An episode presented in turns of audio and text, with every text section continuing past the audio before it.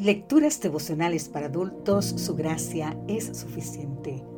Cortesía del Departamento de Comunicaciones de la Iglesia Dentista del Séptimo Día Gascue en Santo Domingo, capital de la República Dominicana. En la voz de Sarat Arias. Hoy, 7 de noviembre, llegaremos juntos a la meta.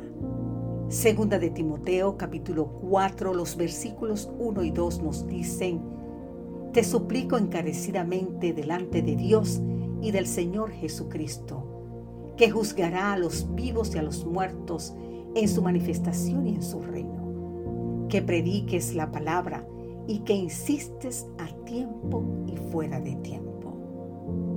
La segunda carta de Timoteo es la última carta de Pablo y se convierte en su testamento para Timoteo y para toda la iglesia cristiana. Allí el apóstol insiste en la necesidad de predicar la palabra de Dios para corrección, reprensión y aliento. Le pide a Timoteo que predique siempre con urgencia y que sea un evangelista. Además, hace una doble advertencia sobre la apostasía. Un día algunos se volverán contra la sana doctrina y se volverán a favor de la doctrina satánica. Así, transmite su propio testimonio de haber peleado el buen combate, completado la carrera y guardado la fe en la seguridad de la corona de justicia prometida. También siente tristeza por el abandono de Demas y otros amigos y alaba a Dios que lo libró de la boca del león y que lo conducirá al reino de los cielos. Recordemos la historia de Derek Redmond aquel atleta que se había preparado toda la vida para competir en los Juegos Olímpicos de Barcelona de 1992. Había sufrido cinco operaciones quirúrgicas, pero aún así no desistía. Era el favorito al oro en su especialidad. Toda la carrera fue excelente. Pero a solo 150 metros de llegar a la meta, sintió un dolor intenso en el músculo. Luchó, luchó, hizo un último esfuerzo, pero no pudo. De repente cayó al suelo con dolores insoportables. Cuando el equipo médico se acerca, él decide ponerse en pie. Quiere llegar, aunque sea caminando. Lágrimas de dolor e impotencia inundan su rostro en ese momento. La carrera había terminado y sus sueños estaban rotos, pero él decidió continuar. En ese momento, alguien se abre camino en medio del público.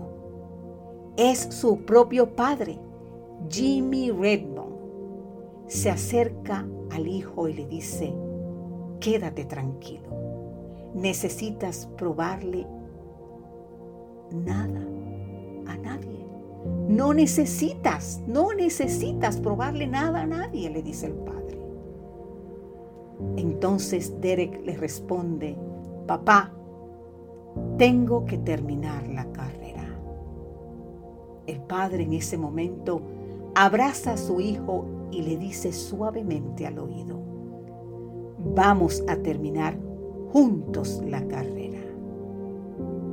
Querido amigo, querida amiga, en la carrera de la vida cristiana no gana solo el primero, ganan todos los que perseveran fielmente hasta el final.